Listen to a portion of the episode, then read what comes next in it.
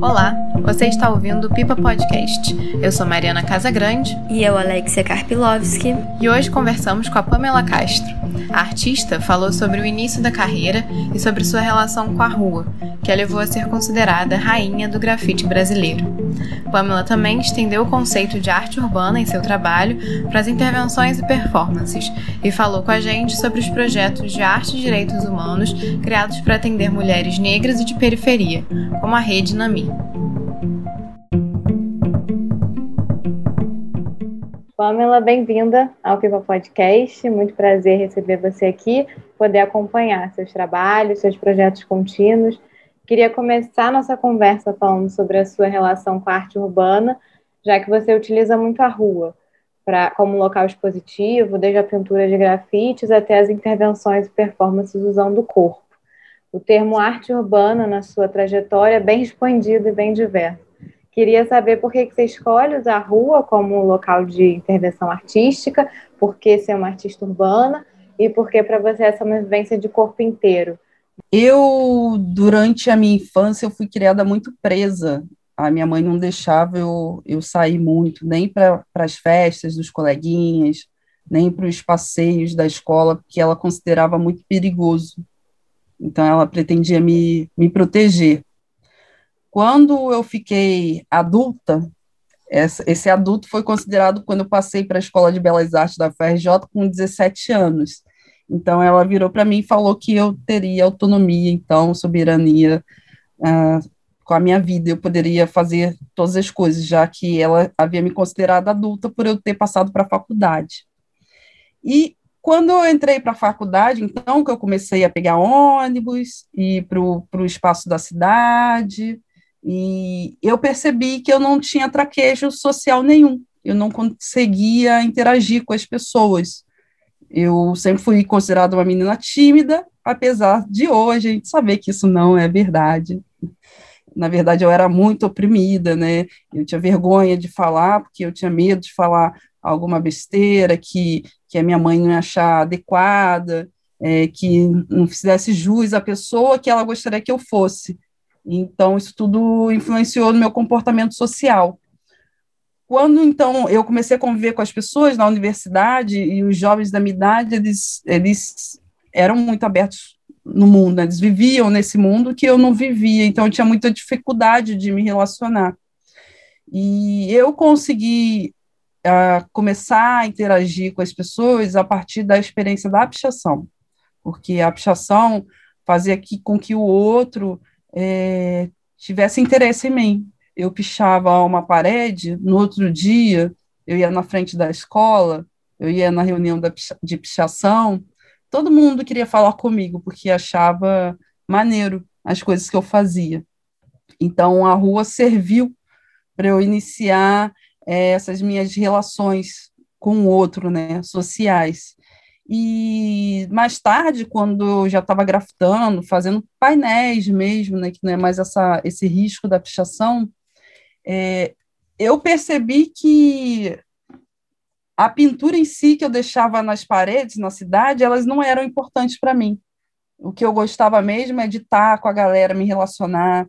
Eu me interessava muito é, pela, pelo meu caminhar nessa cidade até chegar nessa parede, o convívio com a arquitetura, com, com, com, as relações que eu desenvolvi a partir da leitura do meu corpo, que é um corpo lido como feminino.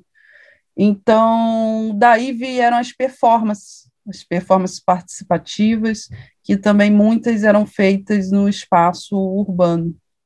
Né? Então, o meu interesse na rua ele veio das questões de alteridade, né, da necessidade de, de ser aceita pelo outro, estar com o outro e falar com o outro, porque no ambiente da casa, doméstico, privado, que é um ambiente até muito tradicional para a mulher, né, o meu corpo, eu, de uma forma total, ficava muito limitada, né, a minha família, com os meus pais que eram semi-analfabetos, né, é, alguns amigos que eu conseguia, que eram mais próximos, que nem isso eu acho, quando eu era mais nova, nem isso, né? Então, na rua, não, na rua eu tinha tantas possibilidades e, e ter possibilidade de interação com pessoas é você ter possibilidade de ser quem você quiser, porque sempre vai encontrar alguém que vai gostar de você e vai te amar.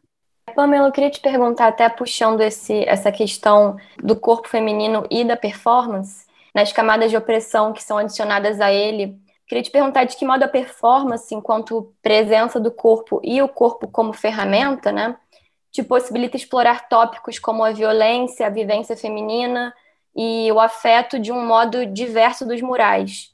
E como é que é essa escolha do meio para abordar determinado tema? Na performance, eu revivo as situações da minha vida. Então, eu relembro, eu passo novamente.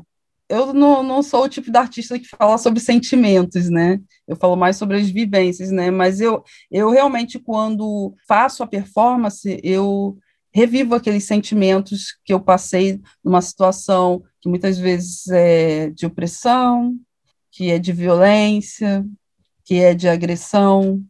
Essas experiências eu tive muito no ambiente urbano, fazendo os grafites, né?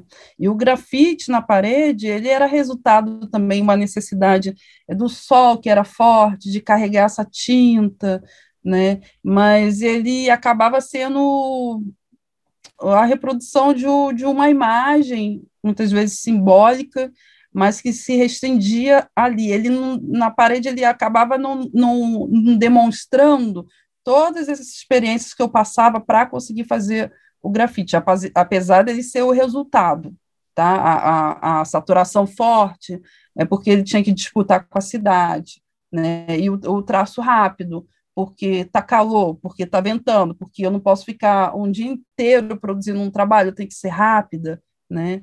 Mas na performance, finalmente, eu consigo reviver todos os sentimentos que eu carrego como memória das experiências com o outro na rua, e não só reviver, mas passar para o público que me assiste, né, ou por um registro de vídeo, ou então ao vivo mesmo, numa ação, ou aquilo que me move, o sentimento que me move, né? E eu acho que a partir do momento que através da minha performance o outro consegue viver aquela experiência também, é, traz um ponto em comum entre nós dois e o trabalho se torna político. E pensando agora no grafite especificamente, é, numa entrevista você comentou que você encarava o grafite como esporte e até como forma também de estabelecer desafios. E aqui você comentou do grafite como forma de convivência social. Mas com o tempo você passou a ver o grafite como arte, né? Então eu queria saber como foi a mudança desse olhar e quais possibilidades você acredita que o grafite oferece enquanto arte. Eu acredito que as pessoas confundam muito essa trajetória, porque a gente está falando de três momentos diferentes, três experiências diferentes. Teve é, a primeira trajetória, que foi com a pichação, que a pichação são as assinaturas nos prédios, nas paredes da cidade, onde existe uma competição de quem coloca mais, né, mais quantidade nos prédios mais importantes e mais altos. Isso daí, a experiência é uma experiência similar a um esporte. É menos é, de arte, lógico que tem arte nisso, como eu poderia negar, né?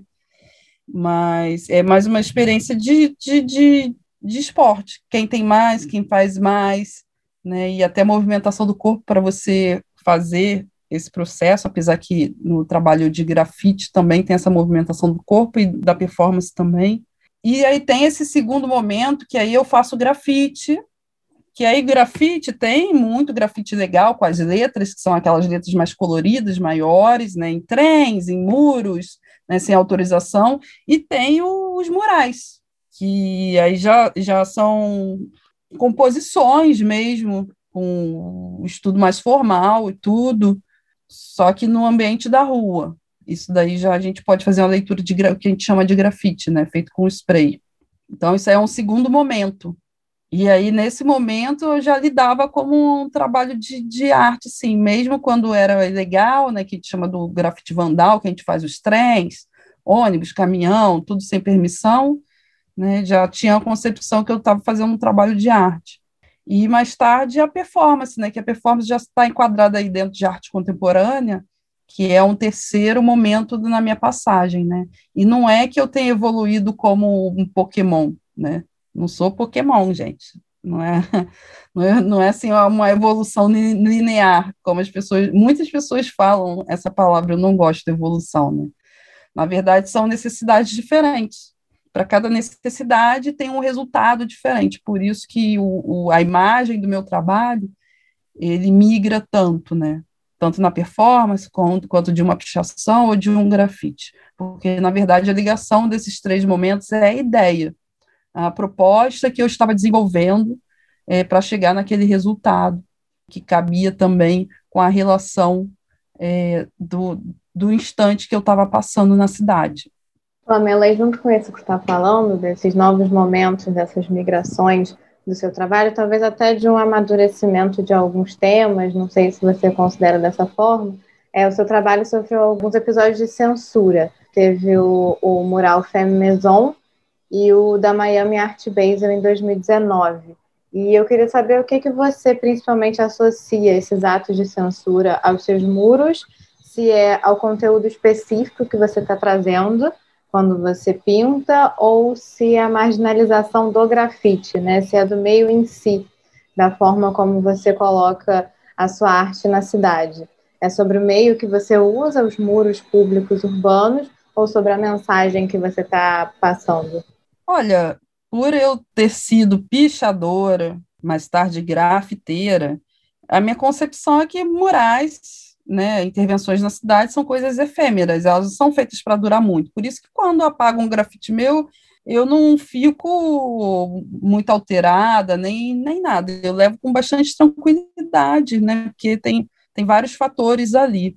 Já a palavra censura, né, cabe em situações específicas, quando alguém quer esconder algo, não quer que uma ideia vá adiante, e aí, nesses dois últimos casos, vale mais. Eu já passei vários outros momentos de censura na minha trajetória desde sempre, né?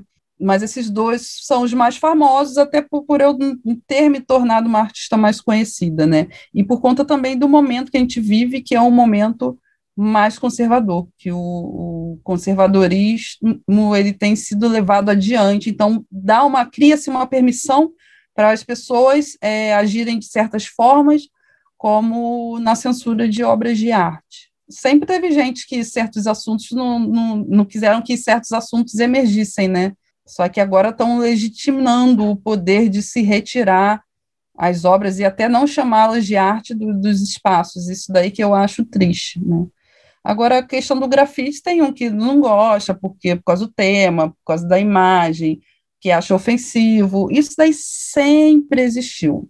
Só que agora é, se está se tornando uma, uma proporção maior, porque essa censura é uma censura política, conservadora, né, não é um incômodo pessoal, ou então, é, que na verdade é machista, racista, capacitista, transfóbico, todas essas coisas a gente convive com pessoas que são assim, que se incomodam com as coisas, a gente luta no nosso dia a dia, né, é, educando, conversando, é, tratando sobre os tópicos para que a gente possa fazer com que as pessoas é, tenham mais empatia, é, permitam mais a vivência do outro, né, que as pessoas possam ser, se tornar e fazer o que elas quiserem. A gente, no nosso dia a dia, trabalha para que isso aconteça, mas essa repressão, ela sempre existiu.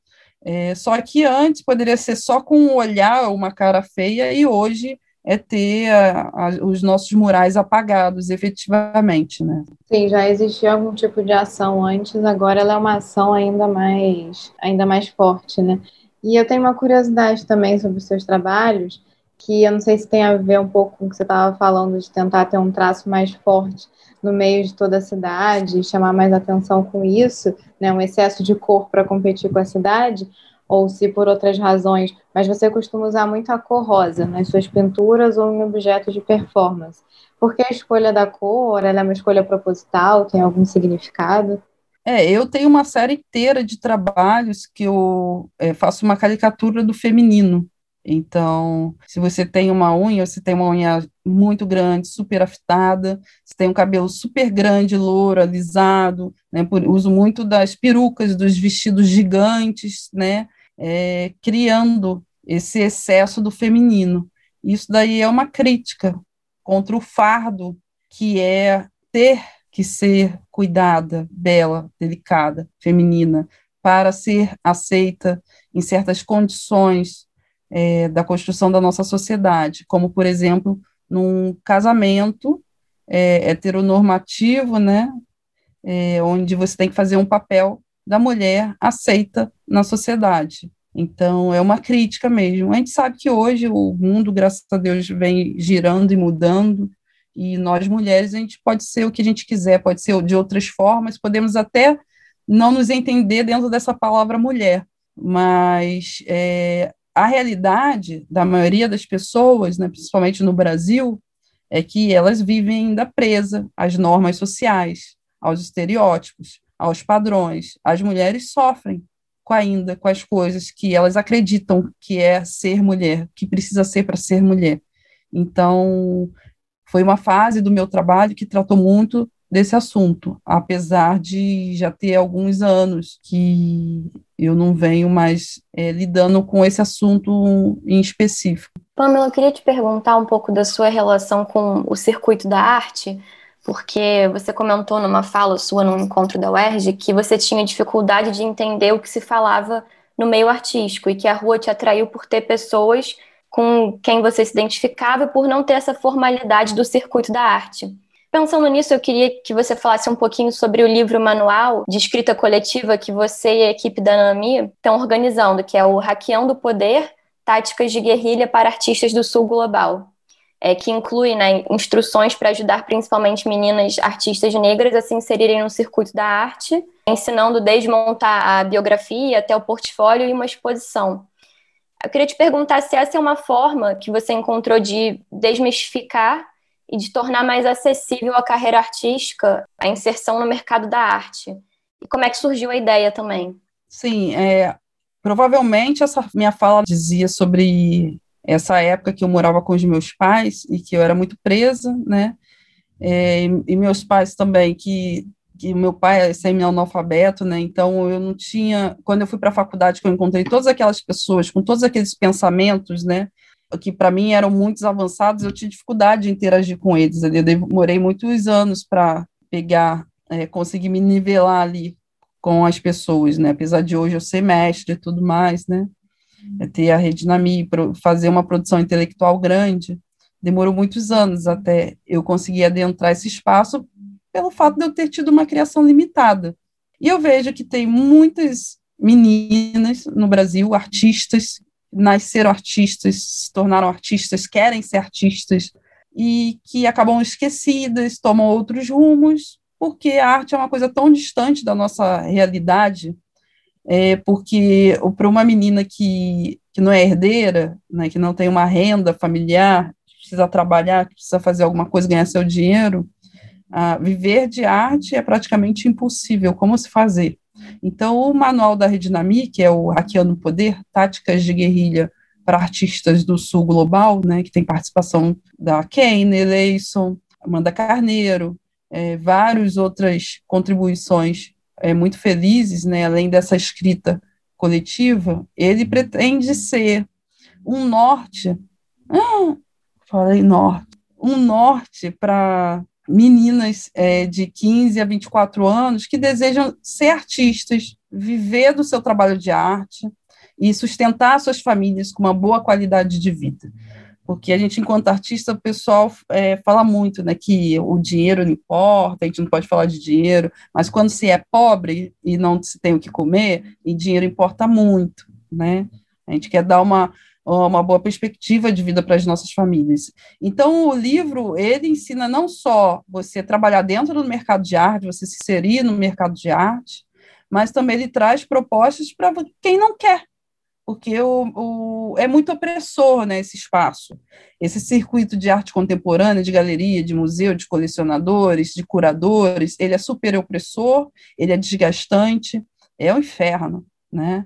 Então, a gente dá outras formas, outras táticas, como a gente fala no livro, para você conseguir ser artista, produzir seu trabalho de arte, se sustentar sem necessariamente ter que lidar com toda essa sujeira. Mas se quiser também, a gente oferece outras táticas, sugestões de táticas para que você hackeie esse poder, esse sistema, né? E aflore todas as suas habilidades. É, Pamela, falando nisso, do quanto você traz né, a sua carreira para um lugar mais coletivo, é, é uma luta coletiva, né? A sua carreira não é só individual, né, o que você produz, mas também o que você faz no entorno para trazer outras pessoas, para capacitar outras pessoas também para fazer parte de, um, de uma trajetória artística, né, contribuindo para que mulheres negras, mulheres de periferia também entrem no circuito artístico e com uma causa social que vai além da sua produção individual. Queria saber de onde vem isso. Você falou um pouquinho no início, né, que a rua te trouxe uma possibilidade de interagir com outras pessoas, então não sei se vem daí também de uma continuidade disso, né? Na rua você começa a interagir e aí você coloca à frente também a sua produção para agora interagir com as novas pessoas que vão surgindo na arte. Então, da onde vem isso? Como é que funciona para você a vida com a participação em rede, com grupo de apoios, a importância desses coletivos que agora você tem criado? Olha, como eu falei, né, é, eu tive uma criação muito limitada, a gente não conhecia muitas pessoas que indicassem, levassem e até compartilhassem esse conhecimento. E hoje, se eu tenho minha carreira, é, eu sustento a minha casa, é, tenho minhas coisas todas, ah, inclusive até a minha organização, a Redinamia, foi porque muitas mulheres, muitas pessoas me ajudaram nesse processo. Então, uma forma de eu retribuir essa mudança, essa transformação que eu tive na minha vida é também passando isso adiante e ajudando outras meninas, e para que elas ajudem outras, outras, outras, não só para manter uma corrente, né, mas também para a gente conseguir mudar a forma como a gente está organizada na sociedade, porque não é normal e a gente não pode encarar como normal ter pessoas que passam fome, não têm onde morar, não recebem é, saúde e educação. A gente vive numa sociedade que é doente. Então, eu faço meu trabalho para o outro, é, não é para o outro apenas, é para a sociedade como um, um todo, porque eu acredito que fazendo uma formação de base com as pessoas, é, a gente tem o poder de mudar esse mundo que a gente vive.